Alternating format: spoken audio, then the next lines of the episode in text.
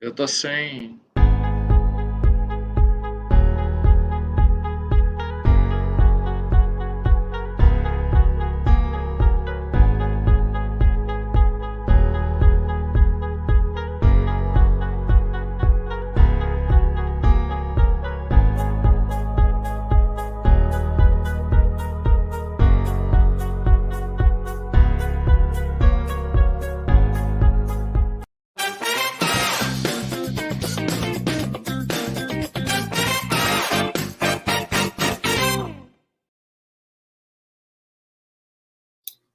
Olá, pessoal. Boa noite. Eu sou Léo Farias e ao meu lado aí na tela, Cláudio Rocha. É, antes de mais nada, queria dar boas-vindas a, a, vocês para o nosso segundo episódio da Hora do DPO. É, fazer uns comunicados rápidos aqui. Se vocês não estão inscritos ainda no nosso canal no YouTube, por favor, clique aí nesse retângulozinho vermelho. E clique aí agora também no botão compartilhar e mande o link dessa live para uma pessoa que possa ter interesse nesse assunto. E depois comenta aqui no chat, compartilhei, para a gente saber que está sendo compartilhado, a gente vai ficar feliz com isso. Então, pessoal, é, o tema de hoje é um tema muito vasto e seguramente não vamos conseguir exaurir o assunto em um único episódio. Então, já dando um spoiler aí, provavelmente a gente vai ter aí um, um outro episódio para falar desse tema.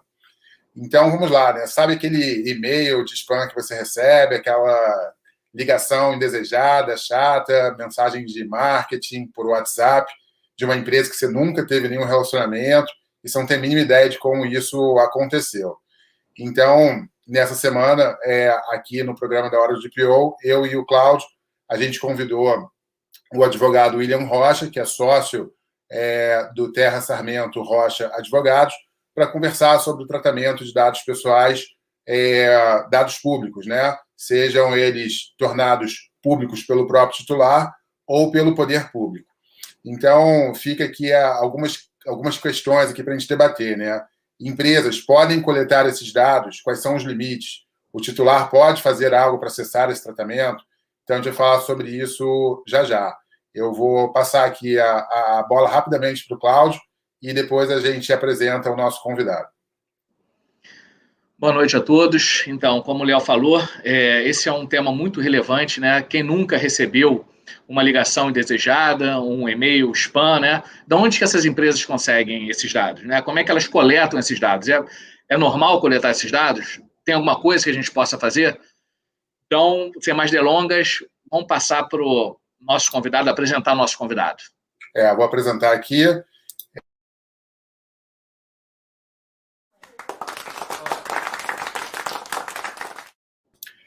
Bom, é, doutor William Rocha, sócio do Terra Sarmento Rocha Advogados, como falei, doutorando em Ciências Jurídicas pela Universidade Católica da Argentina, tem mestrado em Direito Empresarial Econômico pela mesma universidade, é especialista com MBA em Direito do Consumidor e da Concorrência pela FGV do Rio, com curso de extensão e regulação do setor de energia elétrica também pela FGV Direito Rio, é graduado em Direito pela Universidade de Santa Úrsula, é advogado inscrito na OAB do Rio de Janeiro, professor de cursos de pós-graduação, graduação e extensão no Brasil e no exterior, procurador adjunto da Junta Comercial do Estado do Rio de Janeiro, a JUSERJA, membro do, da Comissão de Defesa do Consumidor e da Comissão de Proteção de Dados e Privacidade da OAB do Rio de Janeiro e diretor vogal de contratos e LGPD do IBF Rio. E hoje ele foi é, intitulado como encarregado de proteção de dados da Juscerja. Então, é, com vocês é o doutor William Rocha. Olá, boa noite. É, obrigado, Léo. Obrigado, Cláudio. Gostei da vinheta de abertura aí também, colocando a gente no palco para falar, né? Surpreende também os convidados. Isso aí é muito interessante. E coincidência, né, esse convite de vocês para falar hoje, né, a hora do DPO, e foi hoje que saiu a publicação da, da minha é, designação ou nomeação para DPO da Junta Comercial do Rio de Janeiro. Se não era mais uma coisa para colocar no currículo aí também, né? Com certeza. É, acho que a gente está com um pequeno probleminha no YouTube. É, acho que a transmissão não, não entrou. Bom, É, vamos continuar, qualquer coisa a gente é, coloca, exatamente, coloca depois. Infelizmente aconteceu esse probleminha. Bom, o, o William Rocha. Então, é, é, essas empresas, né, elas, elas coletam os dados, né, a gente não sabe como, né, tem, tem duas coisas, né? Ou os, os próprios titulares de dados, eles é, colocam os dados como públicos no LinkedIn, no Facebook, no Instagram, que seja, ou o próprio poder público, ele, pelo princípio da transparência, tem a, a lei do, do acesso à informação, enfim, é, do interesse público, é, também disponibiliza esses dados. É, e aí fica, as empresas realmente elas podem fazer o data scrapping, podem fazer a, a mineração desses dados por meio de ferramentas, eles já sendo públicos, disponibilizados pelo poder público? Ou pelo titular, tem algum problema? É, Claudio, você fez várias perguntas, né? Mas, assim, óbvio Muitas. Que, é, e, e, e, assim, algumas empresas de marketing têm questionado a, a, as consultorias, escritórios que estão fazendo implementação, é, sobre como fica o acervo de dados coletados anteriormente, né? Porque até hoje muita gente ainda continua comprando dados continua comprando dados na, na, na, também adquirindo de forma ilícita na dark web, na deep web também, os dados que são garimpados lá. E você usou a expressão garimpar. É interessante porque muitas empresas de tecnologia também estão comercializando os robôs de garimpagem, justamente para pegar uhum. dados que são dados é, é, disponíveis na internet. Até mesmo o poder público também paga as consultorias que têm o contrato lá com a inteligência artificial para usar o famoso Big Data, o Big Data, como muita gente fala, que é para você, é, é, justamente os dados estão disponíveis publicamente. E muitos de nós, desde a época do, do, dos primeiros é, é aplicativos de comunicação direta, e a, até quem é, de repente, sócio fundador do Orkut, né? quem, quem já participou das redes sociais primárias e depois é, é, integrou as redes sociais já atuais, contemporâneas, como Facebook, LinkedIn, TikTok e outras coisas também, é, a gente disponibiliza esses dados. E qual é o nosso interesse? A exposição, a autoexposição.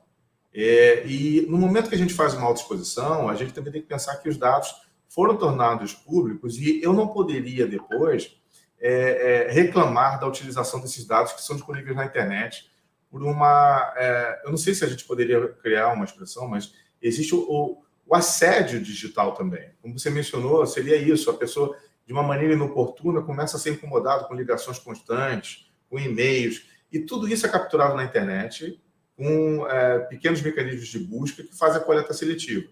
Mas aí, como você fez várias perguntas, é, existe alguma ilegalidade em utilizar alguma coisa que está na natureza? Não. Por exemplo, quando a gente fala juridicamente do conceito de bens, aquilo que está disponível na natureza é uma questão que não tem dono. Né? Aquilo que está disponível publicamente é, é, depende. Aí você vai falar assim, por que, que depende? Olha, porque é, se existe o conceito de que é um bem público, aí você vai falar assim, ah, mas essa informação é pública. É, mas olha só, bem público tem proprietário. Né? O, bem, o bem público tem um proprietário. Então, não posso chegar lá e tomar um bem público.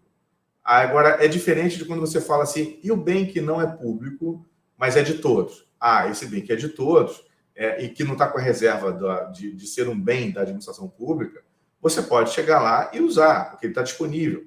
Então, assim, se a gente usar grosso modo o que é feito nessa garimpagem, é, qualquer um de nós que já, num determinado momento na vida, preencheu um currículo num desses sites especializados e colocou aquelas informações, elas estão, inclusive, disponibilizadas antes da vigência da LGPD. E essas informações ficam sendo compartilhadas. Então, as empresas que coletam isso estão coletando de uma maneira que foi tornada pública pelo próprio titular.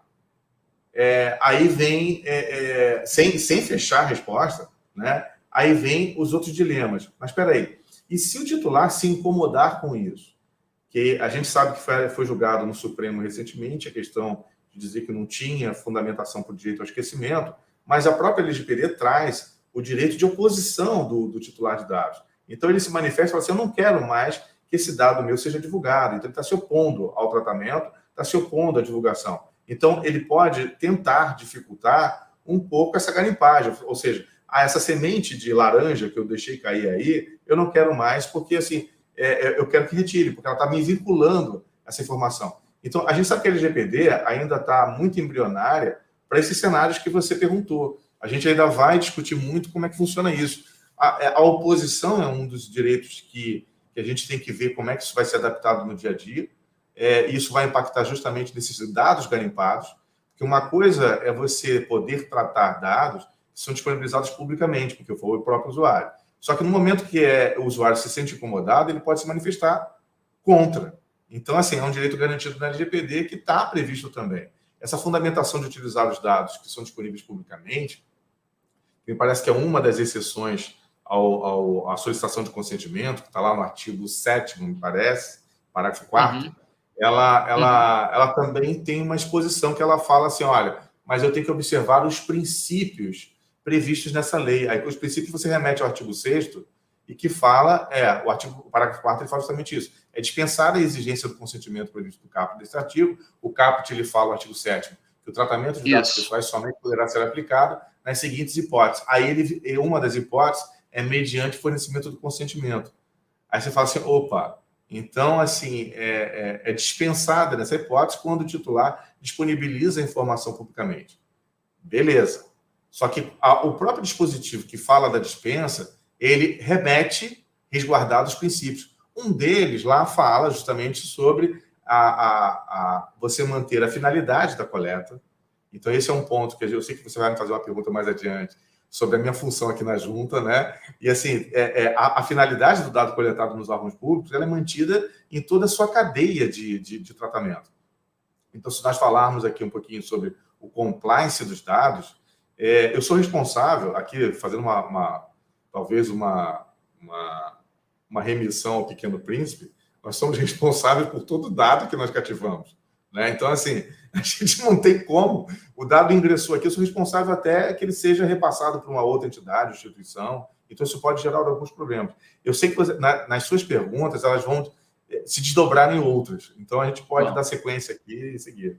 Eu, eu, vou, eu vou chegar ainda na junta comercial, tá? Mas, é, então, esse, por exemplo, quando a pessoa ela coloca o, deixa o e-mail dela aparecendo, o telefone no próprio LinkedIn, é, acha que a finalidade seria. É, tá, tendo um eco aí, alguma coisa? Bom, já, acho que a finalidade. É, então, qualquer empresa poderia pegar esses dados, assim, é, é não desvirtua um pouco da finalidade, o, o próprio Face, né? é, é aquilo que você falou. Né? A pessoa, é, as mídias sociais, ela quer se expor, né?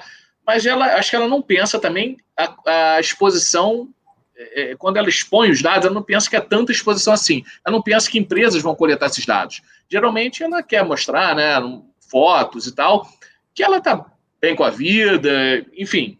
Mas ela, realmente ela não pensa, ela bota a foto bebendo. Então é, é justo que empresas vamos supor, é, RH, né, o RH de empresas, olhem o, o Facebook das pessoas, dos é, possíveis candidatos, os recrutadores olhem, porque não é a finalidade né, é, que foi colocada no, no, Facebook. Talvez o, o LinkedIn seja mais apropriado para essa finalidade de trabalho, mas o Facebook e Instagram não me parece que tem essa finalidade e isso acontece bastante, né? Os recrutadores olharem, né? Seja para saber quem é, e aí você acaba descobrindo também a ideologia política, né?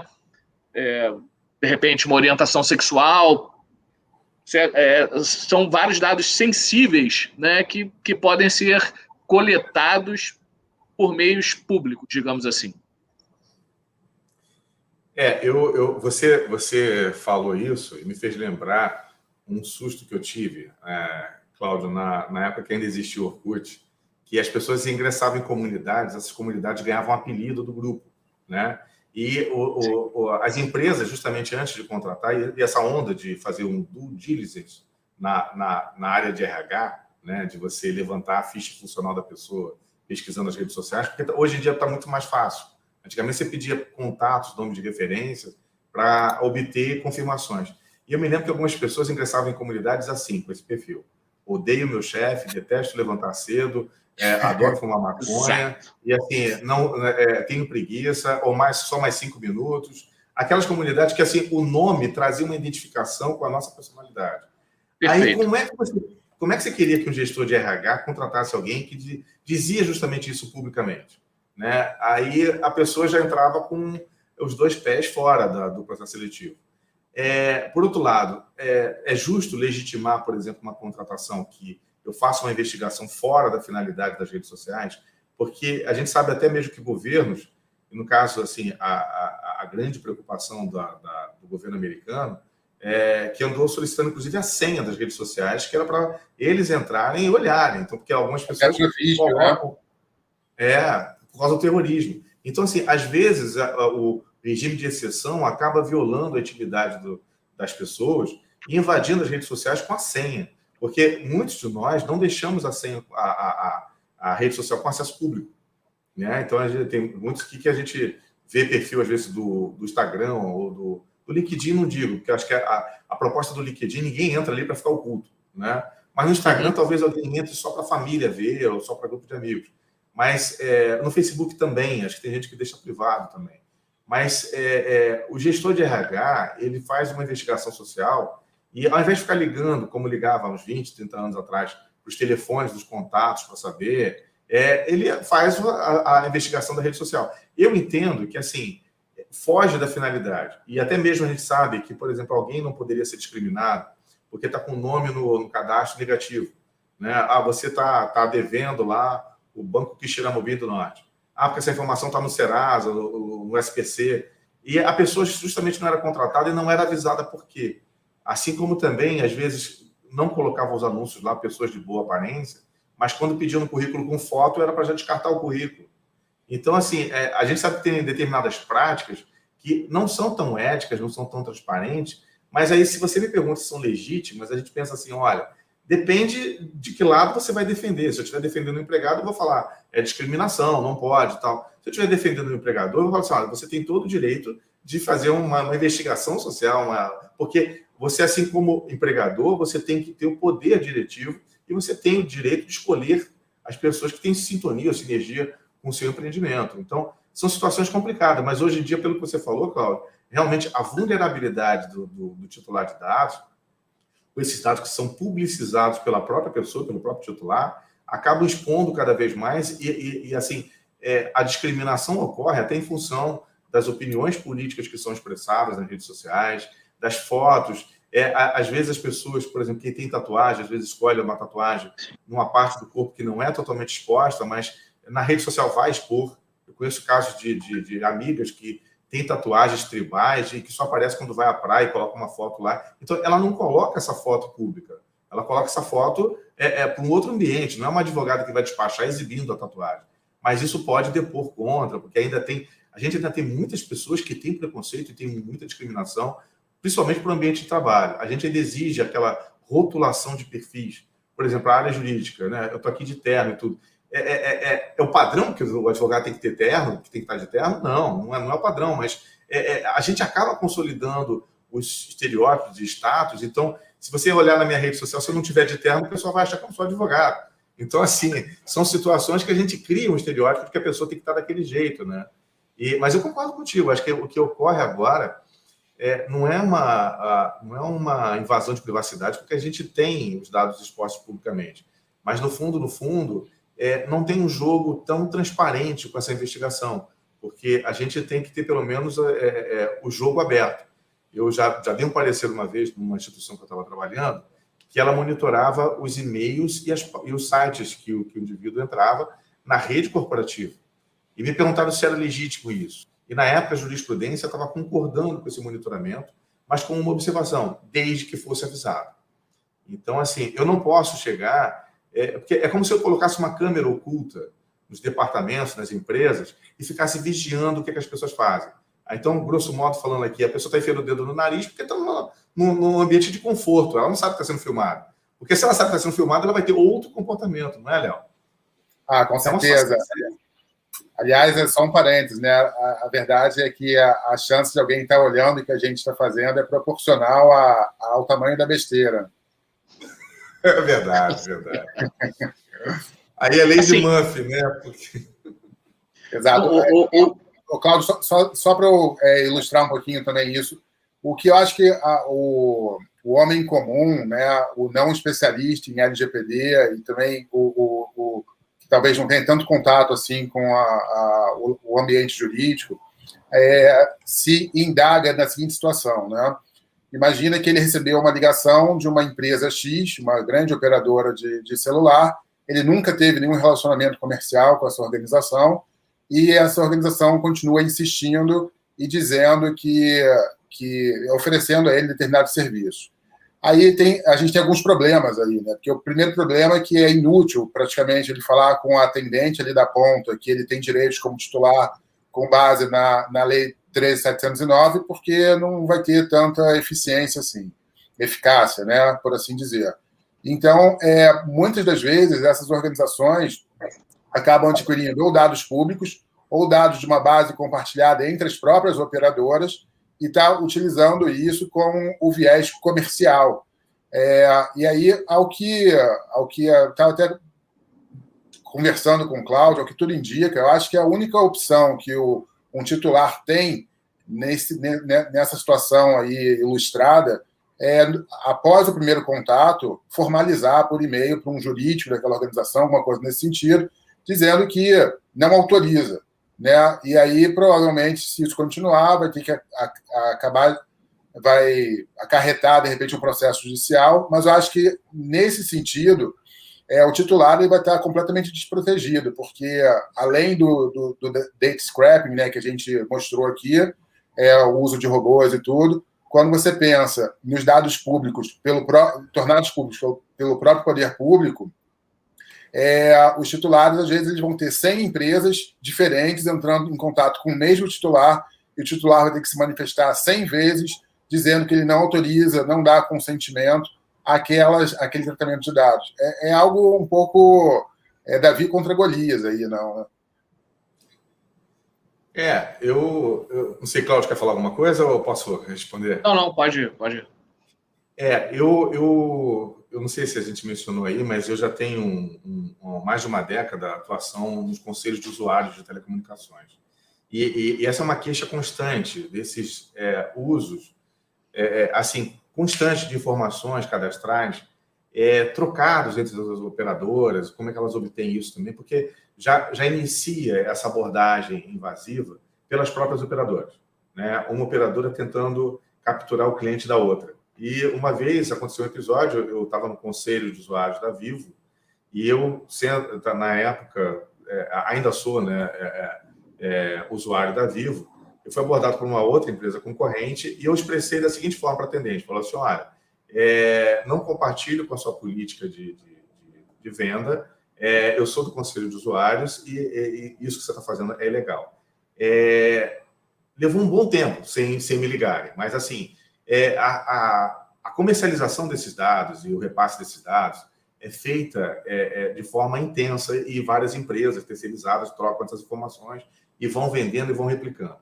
A gente vai falar aqui um pouquinho sobre, sobre a questão do, do compliance de dados, Muitas empresas não querem, quando tem um dado desse de contato direto, elas acham que o dado é riquíssimo. Então, é, algumas até valorizam a garimpagem, certificação, confirmação, mas é, se você olhar o teu cadastro bancário, ele tem desde o seu primeiro endereço, da sua primeira conta que você abriu, até o atual. Então, é um, é um cadastro consecutivo de todos os telefones que você tem. E quando repassa para uma empresa de cobrança, repassa todos esses dados. E elas vão ligando para todos os seus telefones. Então, assim, é, é, não tem como você escapar, porque aí entra outra ferramenta que eu ia dizer. Um dos mecanismos que foi criado pela Anatel para evitar que você fosse importunado pelas operadoras sem autorização, uma ferramenta chamada Não Perturbe, que você se cadastra. Eu tenho, eu fiz esse cadastro, eu cadastrei meu celular, o meu telefone, é, é, porque isso, isso é muito direcionado para as operadoras de telefonia móvel. Então você cadastra lá o teu número e pode cadastrar também o fixo né? que hoje em dia quase ninguém liga para o fixo, ligam mais para o celular mesmo. E mesmo eu fazendo esse cadastro, indicando que não queria ser perturbado, continuo recebendo ligação até hoje de várias operadoras. E assim, é, e, eu, Hã? Eu ia comentar exatamente isso. Tem pessoas que fizeram cadastro e continuam sendo incomodadas. E, e, o que acontece? É, como esse, esse cadastro ele foi feito por um acordo da Anatel com as operadoras, é, havendo uma recorrência do descumprimento desse cadastro, a Anatel pode abrir um processo sancionador. Porque se a operadora está ligando e ela aceitou, e ela tá, tem a informação lá, é um descumprimento. Mas para o consumidor, ele formalizar esse tipo de reclamação é tão cômodo também. E muitos de nós aqui, eu, eu costumo classificar o consumidor em três tipos. E aqui vale para a LGPD para a gente colocar o titular de dados. É, o nível 1 um, eu chamo de hard. Eu vou, eu vou explicar a história dos personagens e vou depois colocar no contexto, tá? Que quem, quem é meu aluno, quem foi meu aluno, e você vai, vai ver como é que eu me comporto na sala de aula. Assim, eu sou anti-estressante, antidepressivo e antiaderente. Então, esses meus exemplos, às vezes, parece que estão fora do contexto, mas tem explicação no final. É, o consumidor, eu, eu, chamo o primeiro nível, é, o nível 1, de hard, porque é aquela hienazinha do Hanna-Barbera.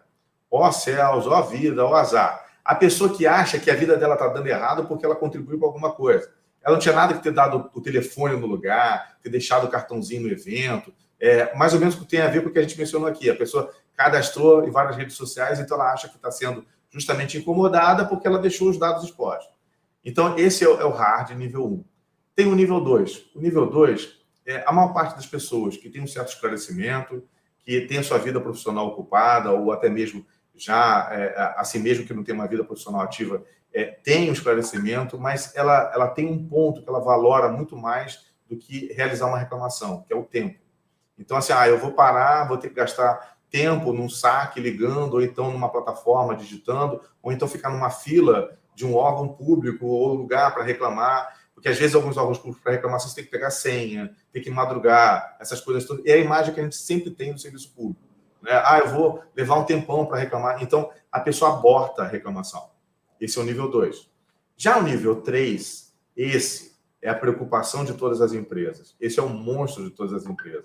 Porque é o especialista na reclamação. É aquele que faz carreira litigando, aquele que entra com processo porque escorregou no supermercado, aquele que caiu oito vezes no ônibus e processa a empresa, as empresas de ônibus, aquele que escorregou na escada do hotel e, assim, mesmo ele saindo molhado da piscina, escorregou. Então, assim, esse nível 3, transportando ele para o titular de dados, ele vai incomodar muitas empresas porque ele vai é, é, ter e esta situação ele vai visualizar como uma oportunidade para ganhar dinheiro e vai judicializar.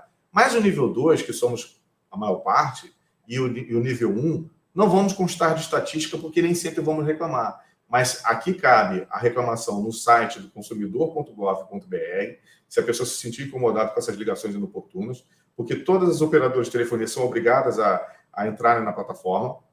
E também agora, por causa da LGPD, cabe também um formulário de reclamação sobre é, a manifestação de que, olha, eu não quero ser incomodado, eu estou desautorizando ou estou me opondo ao tratamento de dados por essa entidade e quero que retire. E no momento que ele receber a segunda ligação, é óbvio que a gente fala, sabe que os telefones se alternam, então você vai acabar não registrando essa prova, mas é, para mim não importa a alternância do telefone, o que importa é a razão social e o CNPJ. Se, eu vou dar um exemplo aqui hipotético, a gente não está é, é, nada contra as empresas, mas vamos imaginar. A Claro te liga uma vez por uma das empresas terceirizadas. Claro é só uma das operadoras, tá, gente?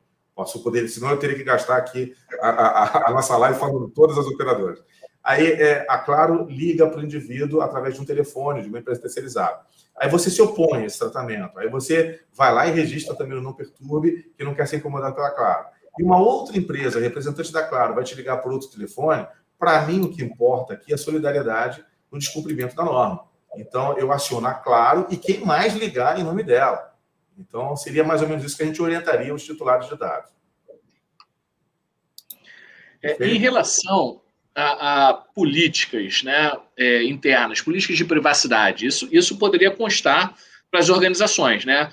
Políticas de privacidade, ó, você não pode coletar dados assim, ou se a pessoa falar que não, né, é, vai ter que ser apagado do banco de dados. Como, como você vê assim, é, acho que está muito incipiente ainda, né? É, hoje as empresas, como a gente está falando lá do. começou a falar do, do RH, né? É, a gente sabe que todo mundo né, coleta, olha, trata os dados né, dos indivíduos que vão ser recrutados, né? Que tem possibilidade de ser recrutados. É, para ver como é que é a pessoa, né? Você não vai querer, de repente, para ver se está dentro do perfil da empresa. Né? Você não vai querer uma, uma pessoa com perfil oposto ao que a sua empresa prega.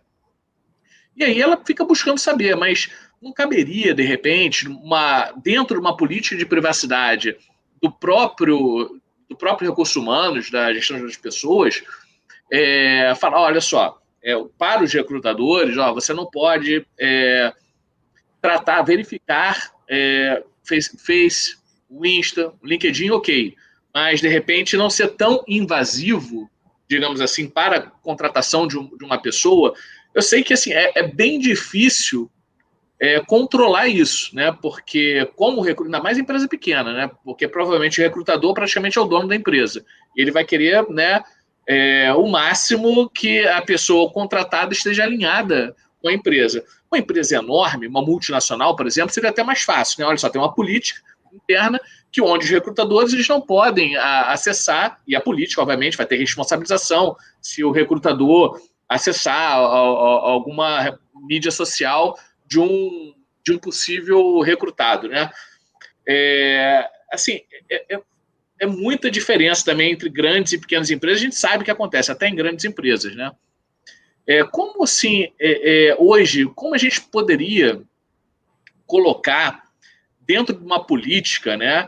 É, essas seria conscientização. eu, eu realmente eu fico temeroso assim, como parar de, de imediato não vai ser, né? Pelo menos a curto prazo, é, práticas né, de coleta de dados, é, mesmo que estejam disponíveis, mas com finalidades distintas a que, a que, o próprio usuário, no caso, ele esperaria que fosse. É, é aí voltando ao assunto lá da tatuagem, né?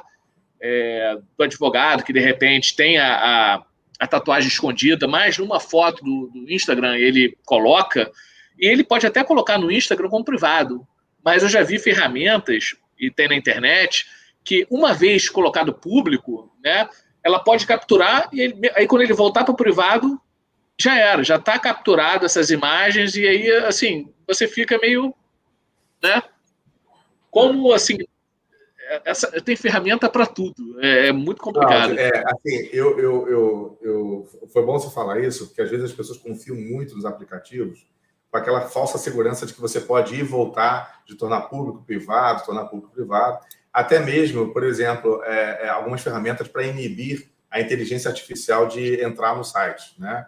Porque várias empresas desenvolveram a, a, é, o processo de acesso robótico, então você sabe que tem aquele captcha, captcha, né? Que você tem que digitar aqueles números alternados, que eu xingo muito antes de digitar aquilo, porque eu não consigo entender assim, a zona que eles fazem com aquele embaralhamento. Assim, eles devem estar pensando, desculpa, falo grosso modo aqui, é, é, é, é para a sogra ler, porque assim, para não dar para a gente ler.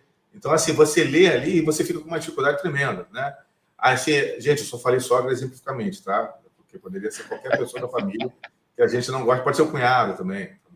É, é, a, a, gente, a gente olha assim, é, já existe ferramenta que quebra isso. E para quem não está entendendo o que eu estou falando, é quando você quer digitar alguma coisa, pede lá, diga quantas figuras tem árvore, quantas figuras tem semáforo. E, dependendo disso, né? Semáforo é, é, é, aqui no Rio de Janeiro. Se fosse São Paulo, é o farol. Quantas figuras tem farol? Se pergunta isso para o carioca, ele não ia saber qual tinha. Tá? Então, assim, às vezes essas coisas, para a inteligência artificial quebrar isso, você fala assim, ah, é difícil. Ela quebra.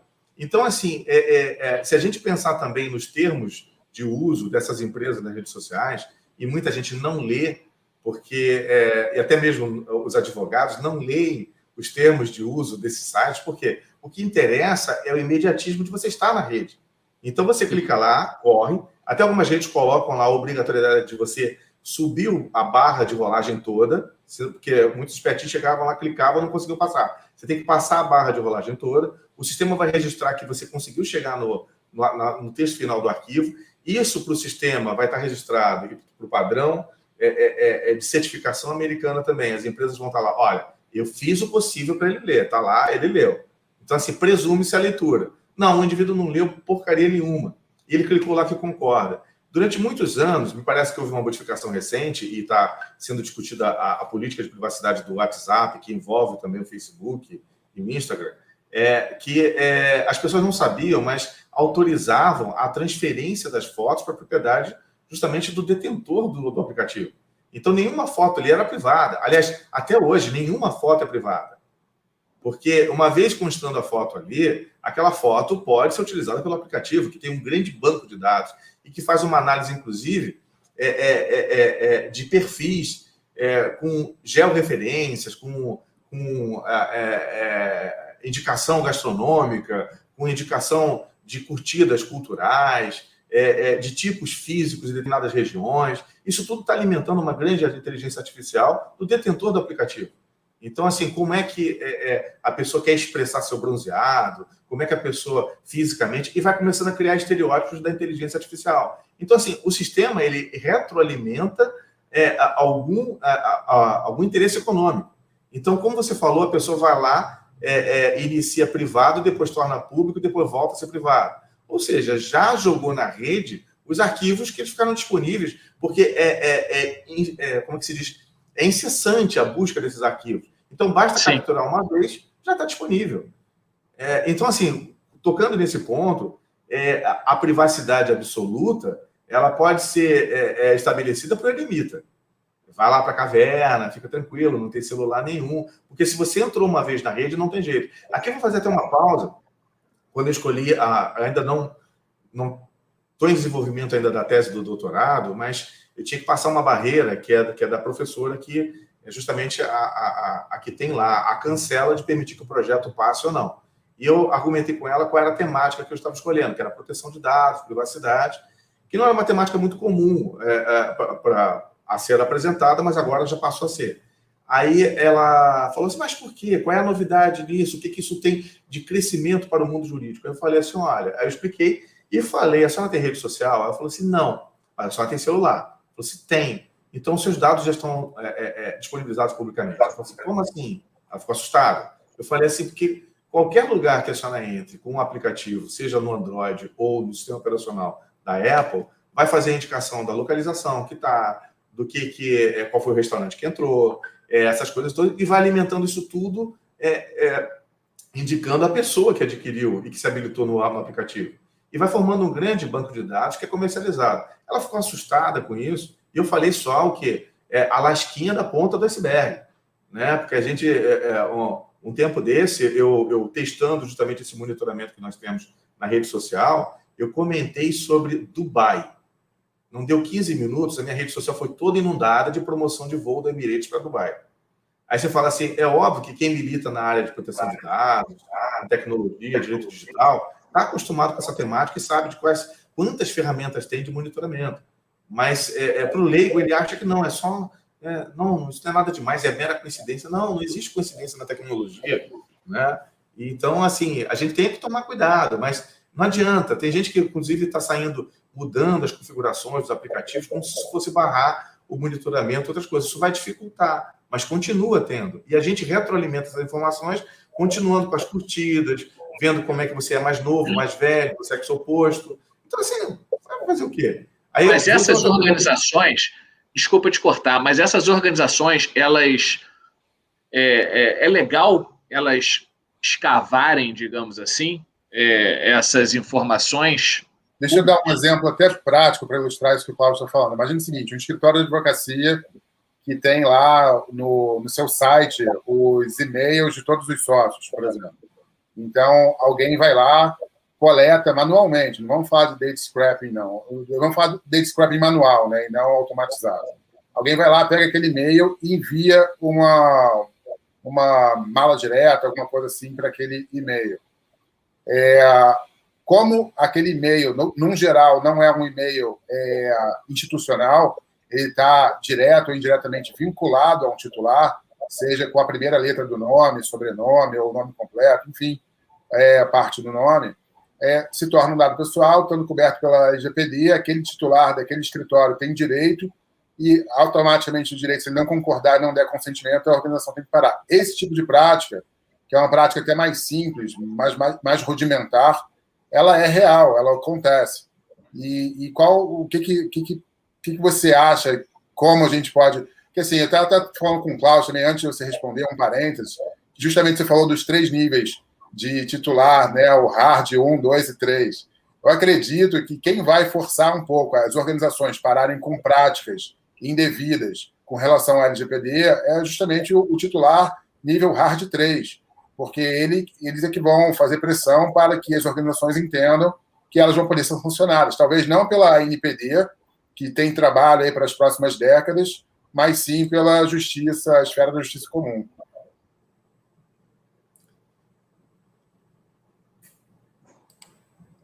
Oi. É, Léo, eu, eu, eu, assim, é óbvio que esse exemplo, até, até endossando aqui a, a pergunta do Cláudio, você, você, vocês dois me deixaram com dois questionamentos sobre a legalidade.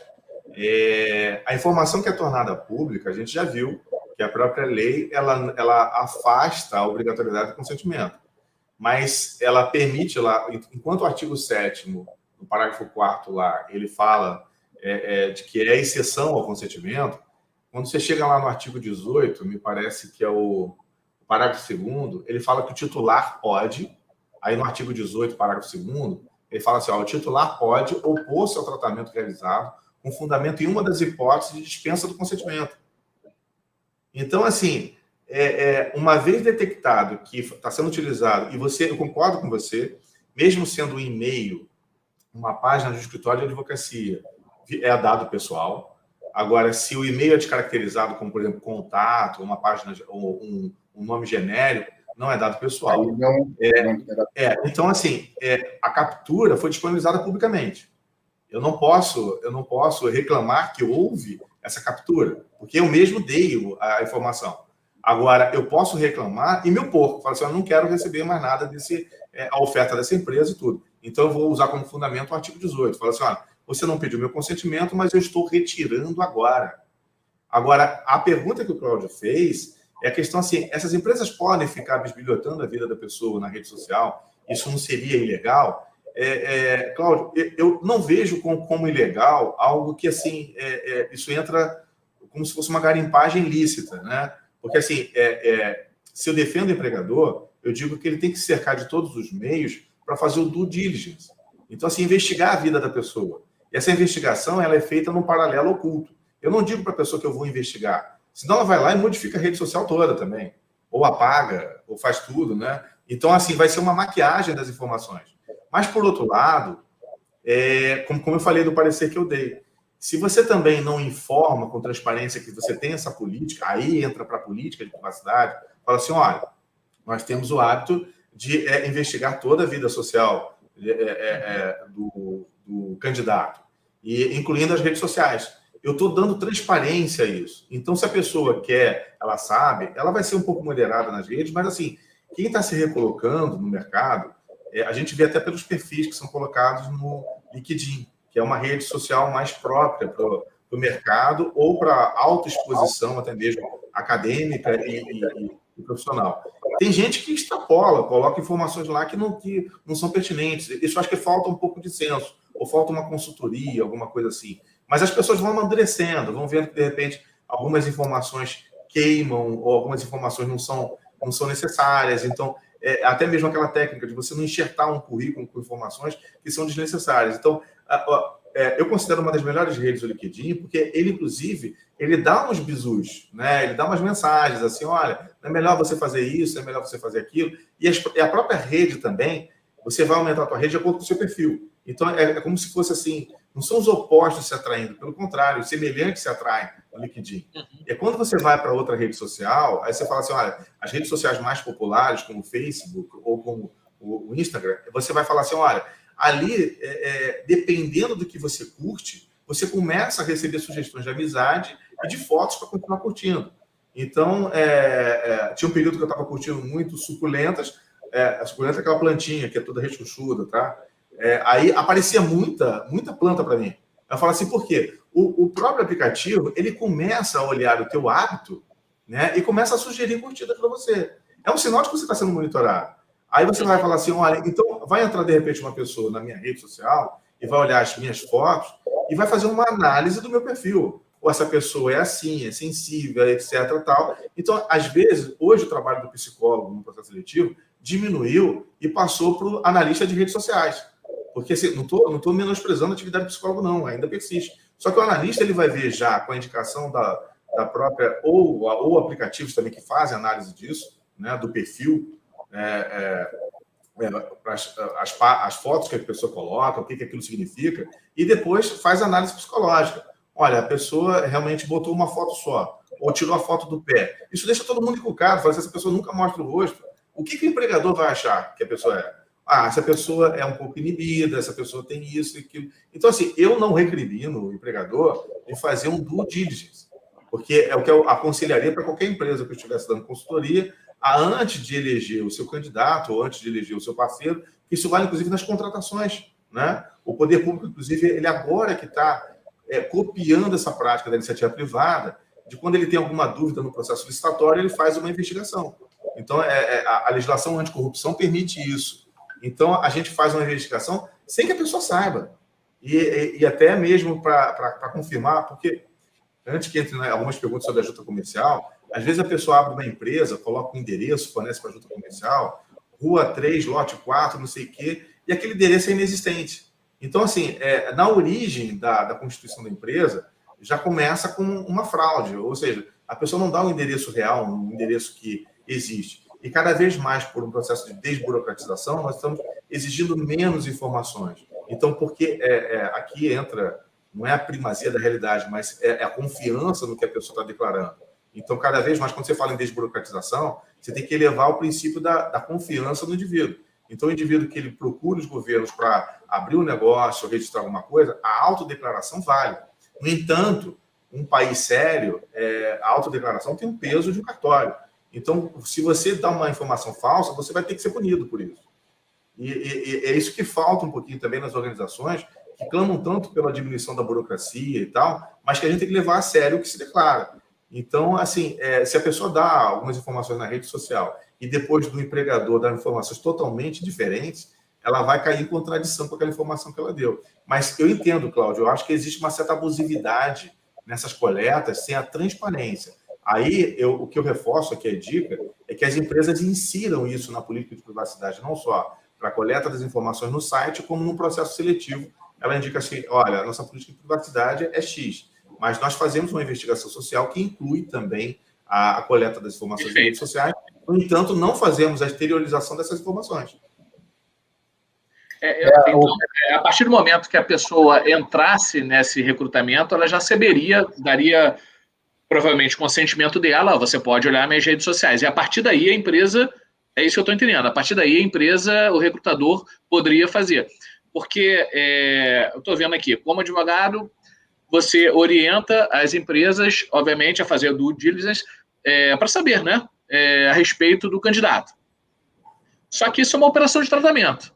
Ela tem que estar prevista numa das hipóteses, né, de, de tratamento dela lá. Se, se, o, se, o, recrutador ele vai cavucar é, as mídias sociais ou qualquer outro banco de dados é, da pessoa, é, é uma operação de tratamento. Então tem que estar é, previsto lá em qual modalidade é, é, essa operação de tratamento pode ocorrer.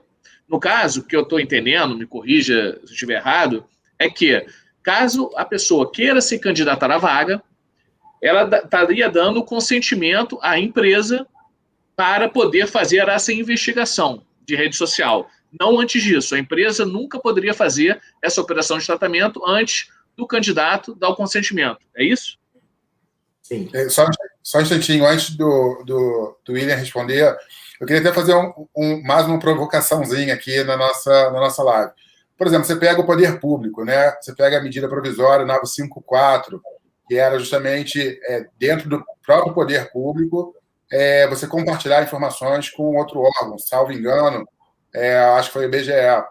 E isso foi parar no Supremo, a ministra Rosa Weber é, tomou como base a autodeterminação informativa. Então, ela voltou lá na Alemanha, na década de, de 70, que até convido também as pessoas que estiverem assistindo essa live a, a, a, pesquisar um pouquinho mais sobre isso, que ajuda a entender é, o momento atual que a sociedade mundial está vivendo. Então, se você pega o poder público e entende que ele não tem a predisposição de compartilhar e tratar é, da forma como lhe convém, então, a iniciativa pública também teria que ter algumas amarras. E aí eu, eu até tendo justamente a, a raciocinar como Cláudio, porque a partir do momento que tem um tratamento, independente de ser público ou não, é, aquele titular ele não deu consentimento. Então, é, cai numa, numa situação que, é, de certa forma, mesmo nessa, nessa esteira aí de, de dados disponíveis na internet, é, eu acredito que, que teria que ter alguma posição, né? Não sei, enfim, realmente é um assunto que cabe bastante discussão. É, é Cláudio Léo, eu acho que até essa abordagem que o Léo fez agora, com relação a essa decisão lá da, da do julgamento da, de contra a compartilhamento das empresas de telefonia para o IBGE, e assim, foi antes da vigência da LGPD, e você, Léo, lembrou muito bem, é, justamente mesmo não estando vigente a LGPD, é, no julgamento se analisou o histórico da autodeterminação informativa e também os princípios que estão no Código de Defesa do Consumidor. Né? Que a gente não pode ter uma, uma, um compartilhamento sem autorização ou sem a ciência do consumidor. Então, assim, tem gente que hoje está tratando desse tema do compartilhamento pensando só na LGPD, mas o próprio Código de Defesa do Consumidor já proíbe isso, já restringe. Porque no momento que ele exige que o consumidor seja avisado antes, é, o consumidor pode, no, no caso assim, há o entendimento de que esse aviso prévio permite ao consumidor contestar. Ou seja, ele pode também requerer uma, é, é, é, é a justificativa por que daquela informação e, salvo engano, o voto, é, o, a decisão né, né, nesse julgamento como no outro que tratava da transferência de dados para a BIM, é, é, mencionou explicitamente a manutenção da finalidade, que é o que vocês até falaram. Não adianta eu simplesmente esquecer a, a, a, o propósito inicial dessa coleta, e, e, isso, Cláudio, até que eu menciono no artigo que eu, que eu lhe mencionei, o artigo que fala sobre o tratamento de dados é, é na, na área de registro. É porque existe uma finalidade inicial, e essa finalidade ela abastece um sistema de, de dados públicos, que ficam armazenados num órgão público, num arquivo digitalizado, nas nuvens, não importa, mas uma vez é, é, é, sendo esse dado público, ele pode ser requisitado é, numa, num link com a finalidade. Ou seja, a, a, eu, eu mantenho por uma determinação legal, por cumprimento de uma obrigação legal, a coleta de determinados dados. É, e esses dados vão abastecer o cadastro da, dos órgãos públicos, mas é, eu tenho que manter a guarda e o tratamento vinculado à finalidade originária. Né? Então, é, é, o, que, o que acontece? Se por acaso eu comercializo esses dados, ou se eu passo esses dados para terceiros, ignorando a existência do, do Código de Defesa do Consumidor, ignorando a existência da LGPD, é, embora não seja um dado inicialmente de consumo, né, eu estou compartilhando, compartilhando esses dados.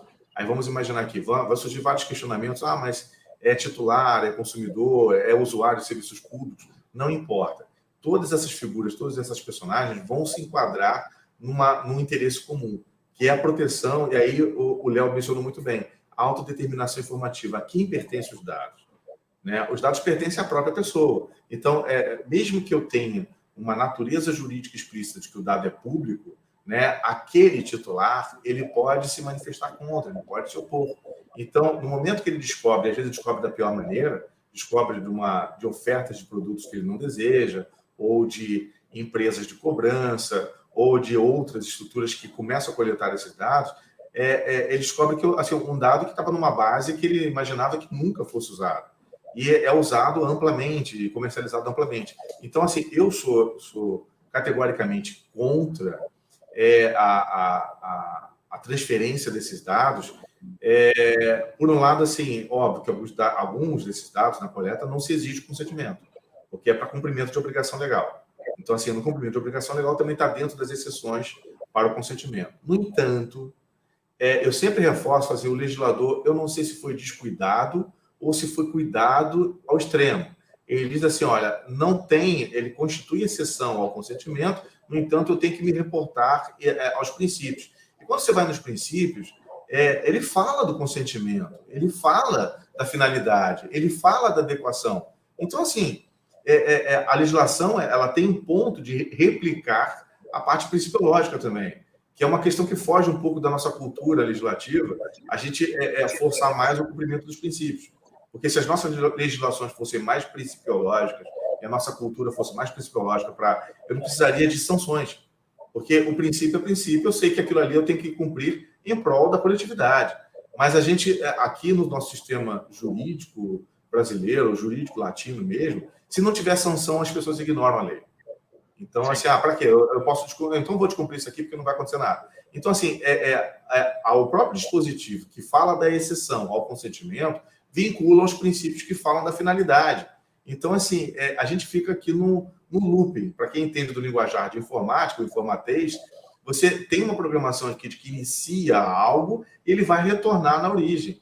Para quem usa da linguagem da, da administração, o ciclo PDCA. Eu começo aqui e vou voltar ao mesmo ponto, porque eu percorri todas as análises. Então, o que eu digo sempre é isso. Não importa ah, que tenha a permissão da transferência ou da coleta sem consentimento, você vai resultar na manutenção da finalidade. E essas, dois, essas duas ADIs que foram julgadas no STF, que para mim foi uma apreciação precoce das cortes superiores sobre a proteção de dados, mas veio em boa hora, porque é, é a gente estava discutindo adiamento, adiamento de LGPD e tal. O Supremo já deu uma referência do posicionamento, falou assim: ah, tá, é inevitável, e os tribunais superiores vão seguir essa linha. Como o STJ já tinha a linha referencial do julgamento sobre a proteção do consumidor, foi o caso, é, é, alguns casos julgados, o caso que ganhou uma repercussão logo na entrada em vigor da LGPD, mas um caso com a fundamentação na, no de Defesa do Consumidor, que foi contra uma construtora de São Paulo, é, a, a, fundamentação foi toda no CDC, ou seja, não pode haver compartilhamento de dados sem, sem o consentimento ou a aquiescência do consumidor. Excelente. Ah, Cláudio. Então, é, agora uma dúvida quanto ao poder público, né?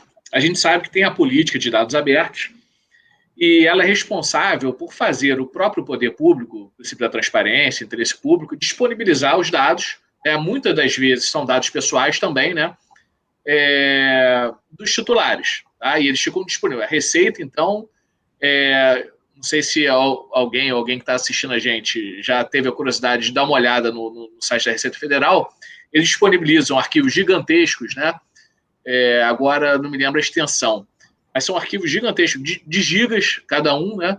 É, com nome dos sócios, é, quantidade da participação, nome da empresa, CNPJ, enfim. Provavelmente coisas que a Juscerge também faz. É, não sei se ela disponibiliza assim. Mas cada vez mais, é o que eu quero dizer, cada vez mais vão ser disponibilizados dados estruturados. Né? Estruturados seja por é, ponto e vírgula, né? É, porque agora é TXT e ponto e vírgula estão, estão fazendo.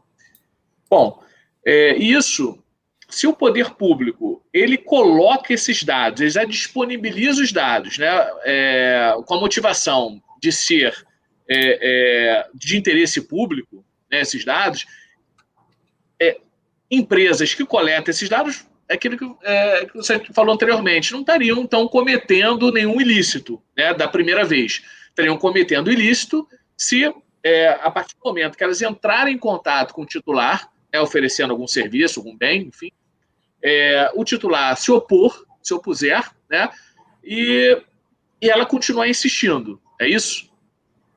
É só um parênteses Sim, também, é. doutor William, antes de você responder.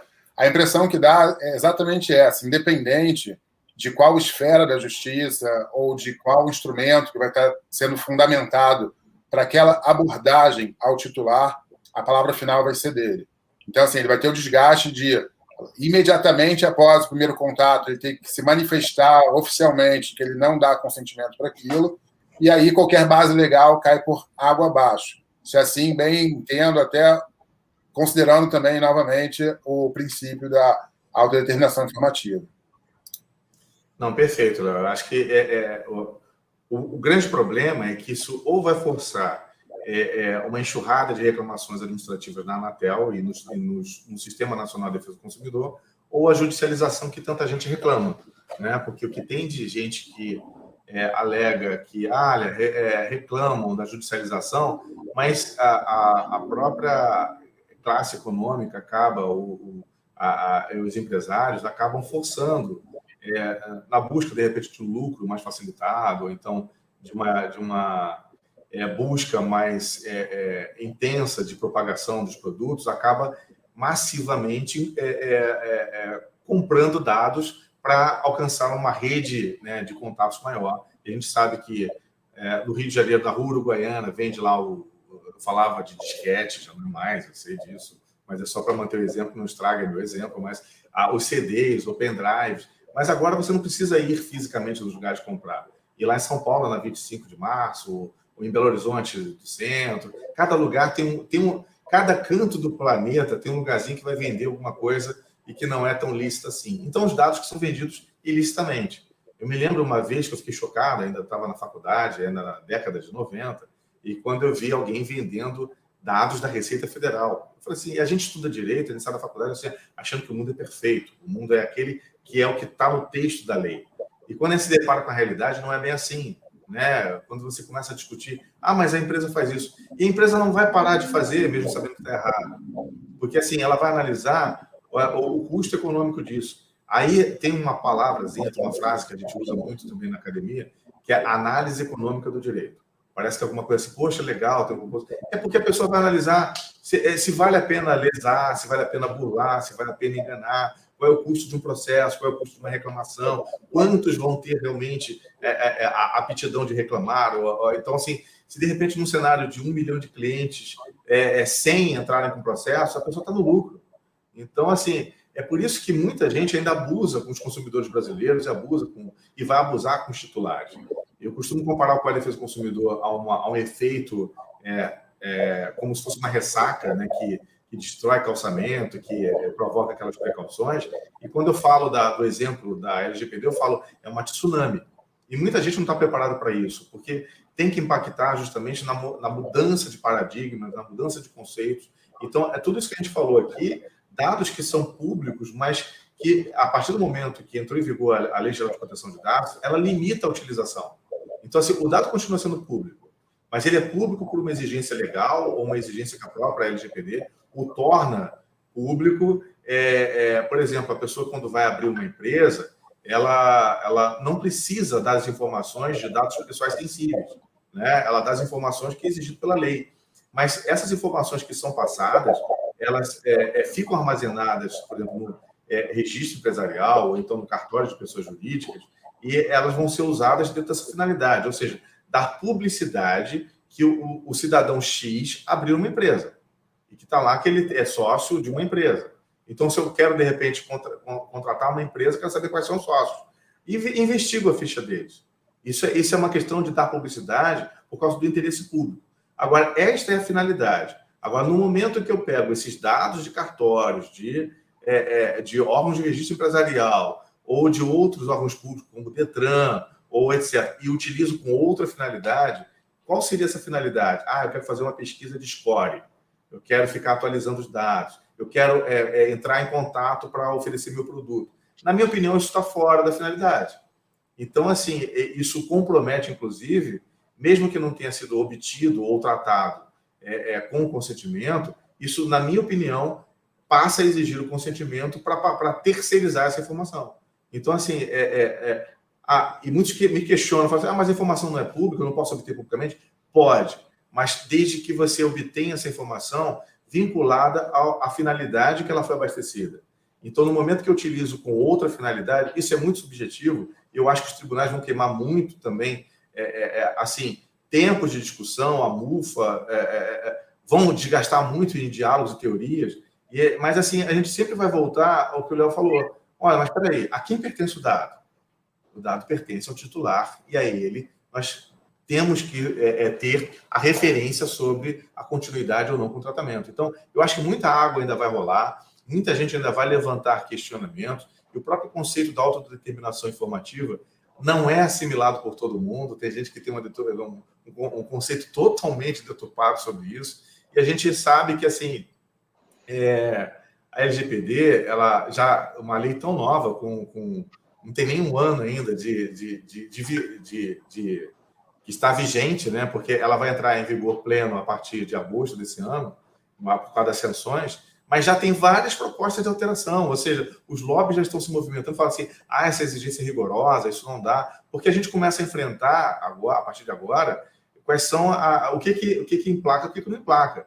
Mas se a gente voltar para a origem da finalidade dessa LGPD, o Brasil não tem como ser um agente de comércio, é, é, é, é, integrado ao comércio internacional sem uma lei de proteção de dados efetivamente reconhecida. E se a gente começar a dar muito suco de jabuticaba nessa lei, não vai dar certo. Não vai dar certo. Eu tenho uma frase que eu gosto muito de falar que justamente a questão dos dados públicos ou não, até onde ir ou não ir, é que nem tudo que convém é lícito. Então, não é porque você tem acesso àqueles dados e que é permitido, você consegue tratá-los, que você vai estar dentro da licitude da lei. Né? Então, assim, de fato, isso é algo que as organizações precisam levar em consideração. Sim. É, assim, no trabalho da Juscerge, você recebe inúmeros dados. Né? É, o contrato social tem inúmeros dados pessoais. É, daqui para frente, assim, porque eu, eu falo lá na NP, seguinte, a gente, muitas das vezes, os processos, a gente pede contrato social, né? Porque tem que ter o contrato social para ver algumas, até mesmo poderes dos sócios, né? Se eles estão fazendo é, é, a coisa certa. Então, é, é para a gente, a gente está interessado nos poderes, digamos assim. Tem uma, um dado que a gente quer do contrato social. Só que o contrato social em si, ele é muito abrangente nos dados pessoais. Tem a, o regime né, de, de, casamento da pessoa, né, se a pessoa é casada, solteira, é, profissão, é, tem o CPF, muitas vezes CPF e identidade, é, tem a data de nascimento. Então, assim, são muitas informações ali que é, às vezes não é necessário para outras organizações que solicitam o contrato social. Né? É, teria assim alguma possibilidade no futuro de começar a, a separar os dados, digamos assim, é, eletronicamente? Ó, eu quero, eu, eu, não sei como é que está é, tá sendo a transformação digital da Juscerja, né? Não sei é, se em algum tempo vai ser tudo é, feito por meio eletrônico, não vai receber mais papel, mas é, separar os dados mesmo ah, eu quero saber só determinada parte do contrato social, é o que me interessa, porque é aquilo é, que você tinha falado antes. Tu te tornas eternamente responsável pelos dados que coletas. Então, assim, eu quero coletar menos, porque eu quero ter menos responsabilidade. Então, como eu faço para coletar menos? Eu preciso de um documento, só que o documento vem muito mais informações pessoais do que efetivamente eu necessito. Como fazer isso? E não só para contrato social. Falei contrato social porque da Juscerge, então, mas pode ser para qualquer outra coisa, até mesmo um documento de identificação civil, né, uma identidade ou uma carteira de trabalho, que seja, você quer somente, é, sei lá, alguma coisa dentro do documento, só que você recebe tanta informação, como é que como é que você, você vê isso assim? Porque é, um documento só pode conter inúmeras informações que não são úteis para a organização que está solicitando. É, é, não, eu acho que é muito, muito, muito, muito interessante essa, essa sua abordagem, mas assim, vamos por etapas. Eu vou falar primeiro que algumas dessas informações são licitadas porque tem alguma base legal. Né? Até abrir aqui o Código Civil, o Código Civil lá no artigo 215, ele fala, por exemplo, de escritura pública lavrada no tabelião. Aí fala de algumas informações que são solicitadas. Algumas delas, ele pede assim, por exemplo, ó, nome, nacionalidade, estado civil, profissão, domicílio, residência das partes e demais comparecentes, com indicação, quando necessário, do regime de bem, do casamento, nome do outro cônjuge, filiação. Esse, esse que é um dos problemas que a gente vai ter que analisar agora com o enfrentamento, a chegada da LGPD. Vários dispositivos é que indicam os dados que devem ser coletados. Então, é, para você constituir uma empresa, você tem que dar determinadas informações para constar no cadastro. Mas é, é, não, é, muita gente, quando vai fazer o contrato social, acaba dando informação demais. Né? Além do nome, além. É, por que, que necessita o CPF, por exemplo? O CPF acaba sendo o, o, o número de documento universal para linkar a sua atividade com qualquer outra atividade econômica, o que, que você gasta, o que, que você ganha tal. Então, isso, todos os órgãos públicos acabam cruzando o CPF como um número universal. Tanto que existe um projeto de unificação dos documentos na numeração do, do CPF, porque nós temos vários documentos. Então, assim, você às vezes tem que decorar todos os documentos, porque te pedem número do PIS-PASEP, CPF, número do quem é advogado da OAB, etc. Tal, o CEP. Daqui a pouco estão pedindo para a gente qual é o número do seu IP. Eu não tenho a menor ideia. Não é assim? Mas é, é, é, a lei é que exige isso. E, e, se a gente levar em conta que algumas leis é, é, criaram alguns aspectos informacionais, porque para evitar golpes ou evitar situações, ou porque o direito ele começa a, a, a ter a prevenção, né? Olha, se eu estou assinando um contrato, eu quero saber com quem eu estou assinando, quais são os poderes que essa pessoa tem dentro da empresa e se ela é casada, se ela pode comprometer o patrimônio, essas coisas todas. Então, algumas informações são, são necessárias por prevenção. No entanto, eu faço aqui alguma observação. É, muita gente acaba dando informação excessiva. E, e, e, você, Cláudio, que, que, é, que é da área pública também, é, você sabe que, por exemplo, a, as empresas agora que, é, que publicam os, os contratos que são assinados já estão usando a anonimização, ou, grosso modo, está tarjando lá os dados pessoais, mas não está deixando de cumprir uma outra determinação legal, que é tornar público o ato que foi assinado. Porque não interessa a ninguém, a não ser as próprias partes, os dados pessoais contidos nele. Porque eu, o jurídico, vai orientar a ter esses dados, porque eu, ao, entrar com o descumprimento do contrato, eu tenho os dados lá da pessoa responsável para saber se aquele contrato é legítimo, se a pessoa que assinou tinha capacidade para isso, são exigências, inclusive, da lei né? Se a pessoa era maior, se ela, se ela podia dispor dos bens, se ela, se ela era responsável pela empresa. Agora, no momento que eu torno público isso, eu não sou obrigado a informar para toda a coletividade que o Zé das Couves assinou um contrato comigo representando a empresa tal. Isso, então eu posso tarjar. Eu já tenho visto que vários órgãos públicos estão disponibilizando com tarja. É, por outro lado, aqui na junta comercial, a gente já está num processo de 100% digital. Então, você abre uma empresa sem utilizar um papel que se quer. É, nós é, viramos isso é, é, na metade do ano passado. Inclusive, você pode fazer abertura de uma empresa por processo de reconhecimento facial. Você pode baixar um aplicativo, né, que é BioValid, o nome, desenvolvido pelo governo federal, pela, pelo SERPRO, é, e a Junta Comercial foi pioneira nesse, nesse sistema. Então, você, de repente, está na mesa de um bar, não, não recomendo, decidiu abrir uma empresa. Né? Você vai lá, lá você faz lá, entrou no aplicativo, ó, certificação aqui. Você faz o reconhecimento lá, e reconhecimento facial não é simplesmente você ficar com a imagem estática. Você tem que fazer movimentos para mostrar que você é você. Senão alguém pega uma máscara, bota lá e faz o reconhecimento também. Então a gente está avançando na tecnologia para que elimine cada vez mais o papel. E a própria referência assim de, dos cuidados com a LGPD, que a gente fala também, é o que, que eu faço, e no caso da Junta Comercial do Rio de Janeiro, é uma das mais antigas do país, nós temos documentos aqui desde a abertura dos portos. Em 1800 de lá vai fumaça. Aí você fala assim, então, olha só, isso ocupa um espaço físico enorme, tem um alto custo de armazenamento e a, legislação já permite é, é, o descarte desses documentos desde que sejam digitalizados. Alguns documentos são históricos, como esse, por exemplo, o documento que tem a abertura do Banco do Brasil. Imagina, né? Foi aqui no Rio de Janeiro. Então você fala assim, é o ato constitutivo da Petrobras. Aí você fala assim, olha, estou citando empresas que tem uma importância uhum. histórica para o país e guardar esses dados é importante. Mas e o que eu faço com aqueles dados que são armazenados, dados pessoais, que de repente alguém possa vir a se opor? Ela não vai se apresentar uma oposição ao dado que está disponibilizado publicamente aqui.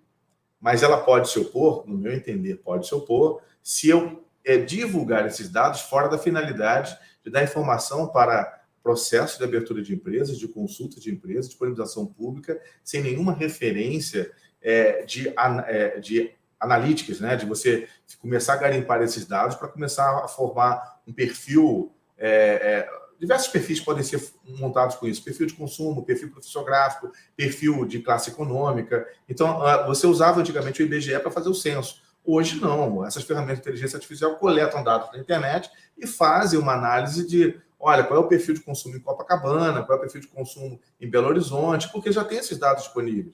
Então você faz só uma verificação na base de dados dos órgãos públicos para verificar se a pessoa realmente está naquele endereço, se tem alguma movimentação de empresária, se ela, se ela abriu uma empresa, se fechou, porque tem dados que são, aí entra aqui a observação de compliance, tem dados que não são atualizados há muitos anos. Então, você confiar numa, numa base desatualizada é contaminar a sua base. Então, por isso que as, as empresas de, de, de, consultoria de score, como Serasa e tantas outras, elas estão sempre com convênio constante com várias instituições de coleta de dados, porque entrou uma informação nova, ela depura, não apaga a anterior, mas ela passa a publicizar a informação mais atual, porque ela confia que é mais correta, né?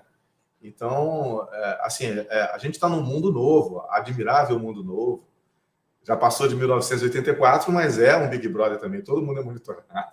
Eu queria assim, fazer é, uma, uma, umas observações né, é, bem interessantes né, com relação a, aos princípios que algumas organizações, mesmo públicas, estão deixando de adotar. Recentemente, eu fui participar de uma. ia me cadastrar para participar de um evento de uma empresa pública, é, um evento online, uma live. Não, é, não era um curso, não era um curso pago, gratuito, nada disso, uma live. E aí pediram, é, estou até com a tela aberta aqui, nome, e-mail, CPF, data de nascimento, sexo, celular, estado, cidade, mas todos esses campos com asterisco, eles não eram opcionais, eles eram campos, são campos requeridos. Só que aí acontece o seguinte: é, uma coisa é você ter a base, talvez, do governo federal, gov.br, com toda a segurança associada a ele. Outra coisa é de um, um, um órgão XYZ do governo que talvez você não tenha nem ideia de quais servidores que terão acesso a esses dados. E aí eu acredito que não teria a mínima necessidade, só bastaria talvez um, um nome e um e-mail. Isso é algo que me incomoda, como titular. Um outro exemplo que eu vou dar é que no ano passado a LGPD ainda não tinha entrado em vigor, eu fui num, num prédio é, chique, na Avenida Paulista, e aí a recepcionista me pediu é, meu nome. Eu dei, ela me pediu um documento, eu forneci o meu CREA, ela me pediu para tirar uma foto minha, eu deixei, e ela pediu a minha digital. Eu falei, não, minha digital não, de jeito nenhum. Ela, mas por que não? Eu falei, pô, porque digital não tem segunda via. Eu posso confiar que você é uma pessoa idônea, mas eu não sei para onde esses meus dados vão, com quem eles vão ficar, por quanto tempo, quem vai ter, vai ter acesso. E não parece, eu já falei isso outras vezes, é, parece algo distante para nós brasileiros a questão do terrorismo, mas o passaporte brasileiro tem um valor muito alto no mercado negro mundial. Então, assim, será que minha digital não poderia para um passaporte falso? Então, eu realmente é, cito aqui uma outra empresa que eu acho que precisa se adequar também. Enfim, não é uma crítica, mas é até uma oportunidade de melhoria. O Mercado Livre. Que o Mercado Livre, para eu reativar uma conta minha, justamente pediu para eu tirar foto com um documento ao lado, reconhecimento facial. Isso é reconhecimento biométrico é dado sensível, não tem segunda via. Não vai ter o outro Leonardo Faria, Costa Faria, dessa forma. Então, assim, é, acho que as empresas precisam é, estabelecer limites de onde vai machine learning, é, aonde está indo, para onde a gente está caminhando em relação à inteligência artificial, que senão vai ficar algo completamente descontrolado e com dados biométricos, repito, que não tem segunda via, tramitando internet aí mundo afora.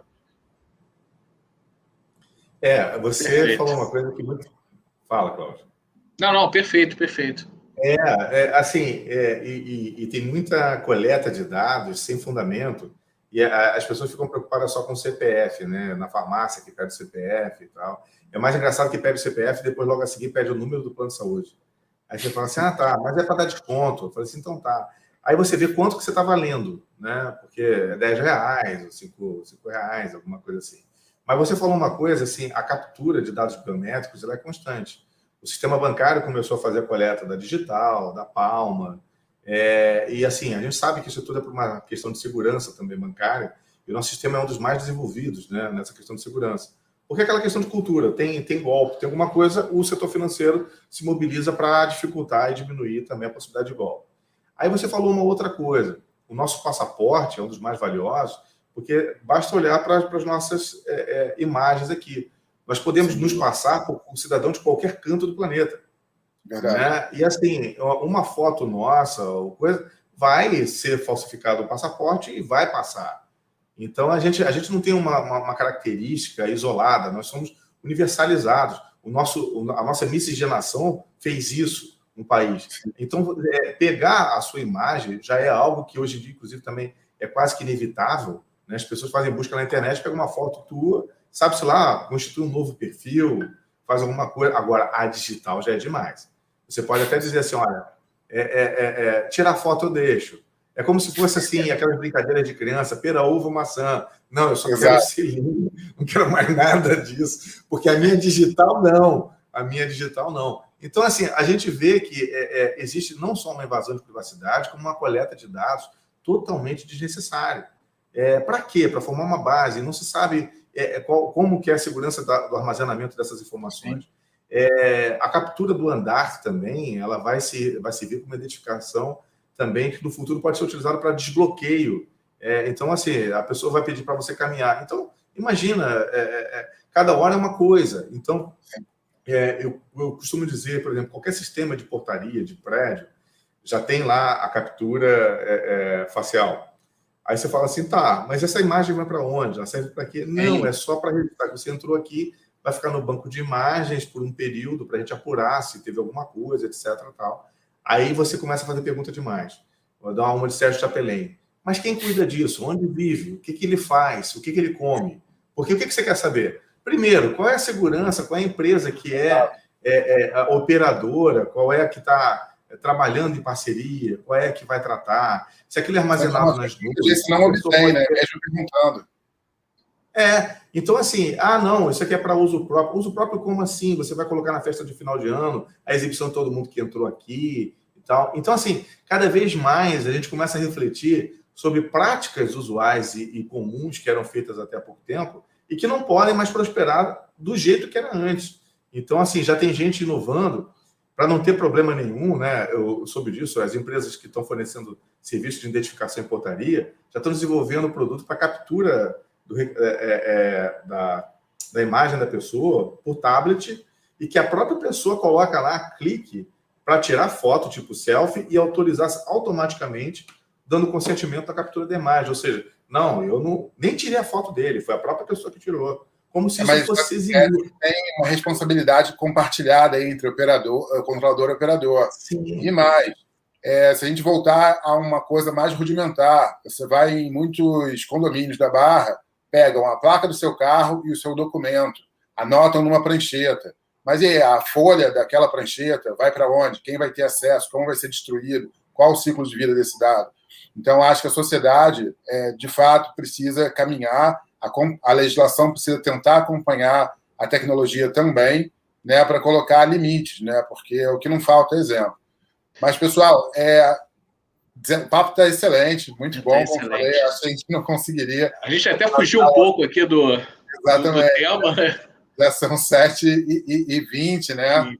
E, uh, mas, assim, muito bom. Eu estou muito satisfeito com o nosso bate-papo. Agradeço, vou passar a bola aí para vocês para a gente encerrar o evento. Esse, eu acho que esse evento é um de 10, né? Porque a gente nem explorou muito tempo. Na hora que a gente ia, né? Engrenar, acabou. Engrenar, né? Mas foi ótima a participação, William. É, com certeza vai vir outras vezes aí. E a gente vai ter continuado onde a gente parou. Porque realmente é um tema, assim, é muito, muito complexo, né? Uma coisa vai desencadeando a outra e a gente não falou praticamente nada, né? É, ah, meia. não falou nada e falou tudo. A gente não falou, falou nada, exatamente. É, assim, mas é, antes de me despedir do pessoal também, eu queria agradecer. Eu acho que vocês dois, é, é com esse canal aberto, para a gente tratar da hora do DPO, fizeram isso com leveza, tranquilidade, bastante, um espaço bem descontraído também. E assim, é, como você falou, Cláudio, no início, a gente não vai esgotar o assunto aqui. A questão ainda tem muito a se discutir. E a sorte é que essa nossa exibição vai, vai continuar gravada ali também, porque muita Sim. gente que perdeu hoje no horário, porque ou estava no trânsito, ou algum compromisso, ou correu para assistir a novela primeiro, ou então vai voltar para assistir alguma coisa, vai assistir depois e assim só vai se arrepender de ter feito pergunta. Mas a gente está aqui com contato e, e, e até mesmo para vocês estabelecerem esse canal, fortalecer, porque é, vocês vão ter oportunidade de entrevistar muita gente que vai passar por dificuldades na implementação da LGPD e quem vai viver justamente a atividade de DPO. E a gente continua aqui à disposição. Eu acho que esse bate-papo é, é, tranquilo, leve para mim, leve para vocês, e a gente vai levar para todo mundo também. Com certeza. Eu sou, eu sinceramente, William, sou um da, uma das pessoas que não gosta muito de live, né? Ver live. Eu prefiro entrar minutos depois e colocar vezes dois, porque eu não sei se você acostuma. Eu acho que eu falei, eu falei em outra entrevista. Eu, eu, assisto, eu faço muito curso, eu coloco tudo vezes dois. A gente só perde a interação, né? Que é muito boa a interação né, de pergunta e resposta, né?